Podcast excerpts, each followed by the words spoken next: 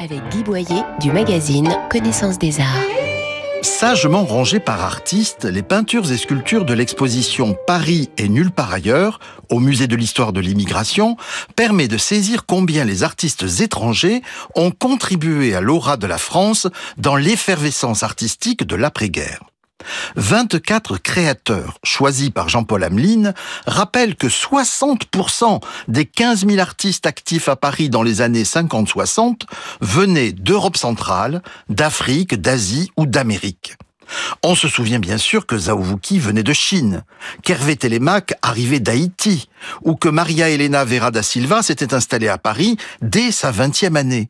Mais qui connaissait la difficile arrivée du Libanais Shafik Aboud, du Sénégalais Iban Diaé ou du Marocain Ahmed Cherkaoui?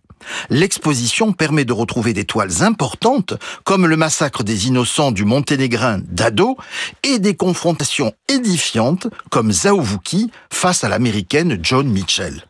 L'exposition Paris et nulle part ailleurs a lieu au Palais de la Porte Dorée jusqu'au 22 janvier et retrouvez nos coups de cœur en images commentées sur connaissancesdesarts.com, rubrique Arts et Expositions.